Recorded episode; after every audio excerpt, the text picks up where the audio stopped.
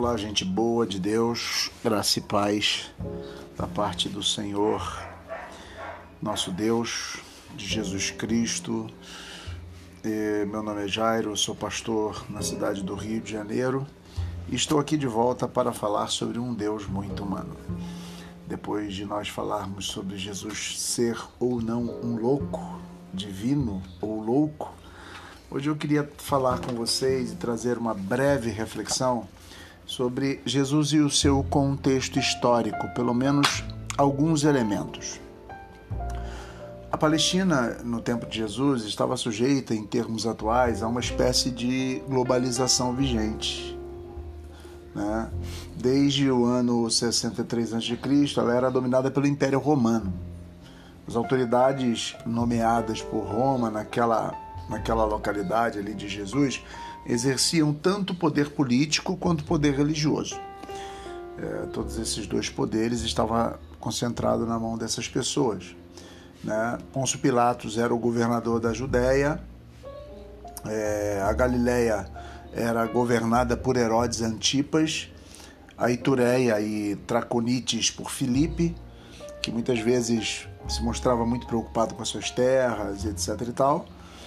Jesus muitas vezes, para evitar a ira de Herodes, que era o local onde mais Galiléia, onde mais ele a sua fama percorria, ele era chamado de o Galileu, corria muitas vezes ia para território de Filipe, que era onde ele se sentia menos visado pela repressão.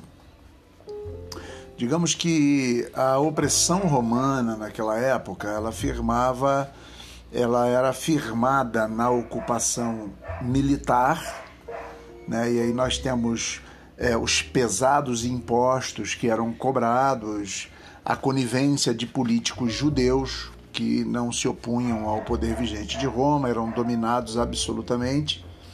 Então existia essa, por causa desse cenário muito mais amplo do que esse que eu disse, existia aquela ideia de que Deus enviaria o Messias para libertar a nação. É, no ano 6 é, depois de Cristo, Jesus tinha cerca de 12 anos de idade, que é mais ou menos a, a diferença do calendário que nós temos nos nossos dias, né?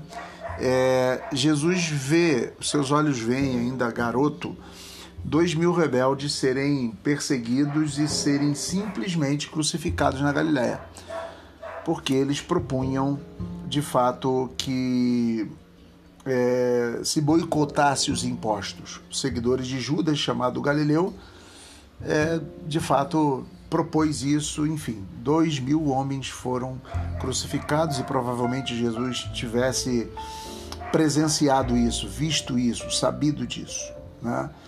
É, quando você vê o partido dos Zelotes, por exemplo, eles tinham é, aquela intenção de lutar e de guerrear contra os seus dominadores, uma luta armada, e muitas vezes é, tentaram ou intentaram fazê-lo. Né? Jesus, inclusive, tinha um dos seus seguidores, Simão Zelote, era um zelote, pessoa, né, um radical em algum sentido.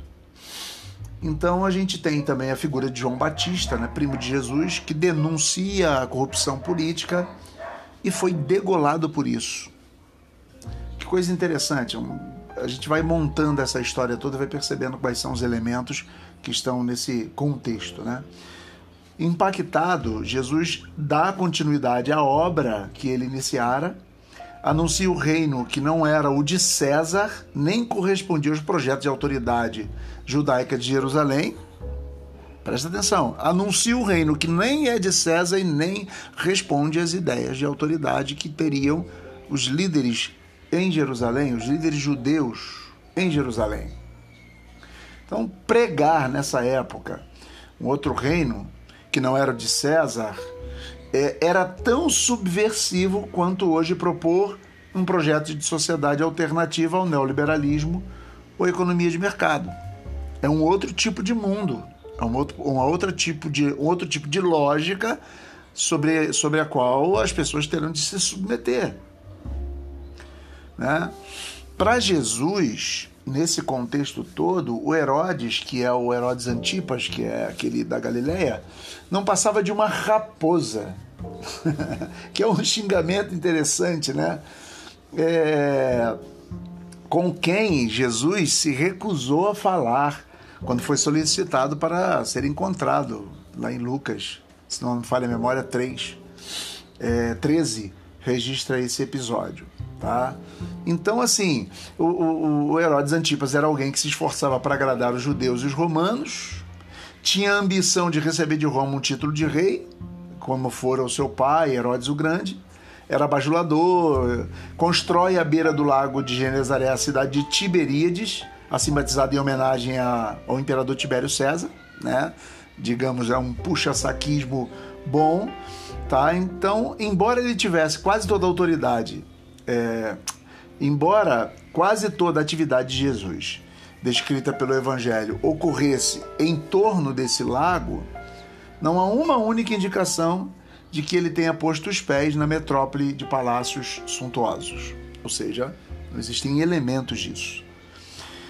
Na crítica ao poder, né, a gente vai falar no próximo dia, se Deus assim permitir, sobre Jesus e a política, mas na crítica ao poder, Jesus é, foi explícito e propôs uma inversão. Preste atenção. Ele diz assim, em Marcos 10, 41 a 45: Sabeis que aqueles que vos governam, aqueles que vemos governar as nações, as dominam e são grandes, é, e os grandes e seus grandes as tiranizam. Entre vós não seja assim, ao contrário, aquele que quiser ser grande, seja o vosso servidor, e o que quiser ser o primeiro, seja o servo de todos. Portanto, para Jesus, o poder é serviço. Jesus é absolutamente antagônico a qualquer tirania humana de uns para com os outros, de uma classe para com outra. A quem é o maior deve servir. O serviço é de fato que aponta na direção de um ideal de mundo, de um ideal de sociedade. Enquanto é, as autoridades judaicas dividiam a lógica político-religiosa entre o que é puro e o que é impuro, para Jesus a dialética era entre o que favorece a todos o direito à vida, dom maior de Deus e o que sonega esse direito à maioria. Por isso, para salvar a vida de um homem, não temeu participar é, no lago, é, de precipitar no lago né, uma, uma, dois mil porcos.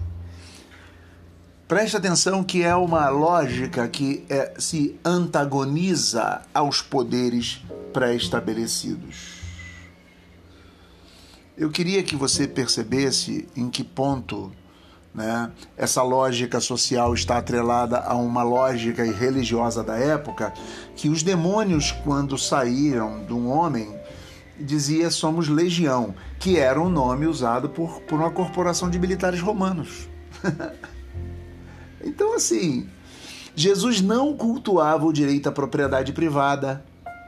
Né? Jesus teve de fugir da cidade várias vezes para fugir de perseguições o que, que isso quer dizer para a gente?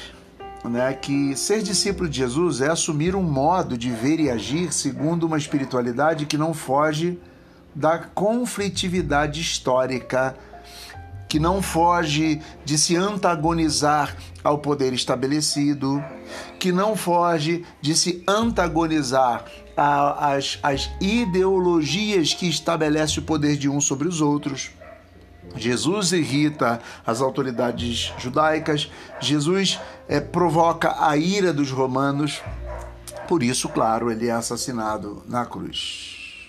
Claro que a gente já falou aqui em outras séries sobre a ressurreição, que sinaliza aos olhos da fé é, aquilo que nós chamamos de uma redenção da vida e da possível redenção de qualquer um que segue a Jesus Cristo ou do próprio mundo. Mas eu queria parar por aqui e deixar com você esta reflexão do contexto em que Jesus vivia, do seu tipo de, de proposta que se antagoniza a judeus e romanos, que o leva à cruz. Ou seja, o ambiente e a situação histórica de Jesus causam a sua morte. E talvez para aqueles que sigam a Jesus, a mesma coisa, né? É o que serve para nós é o que diz Paulo que aqueles que querem viver piedosamente padecerão perseguições. Fique com vocês aí essa palavra, espero que sirva para o coração não só meu como os nossos. Que Deus abençoe e nós voltaremos amanhã se assim ele permitir.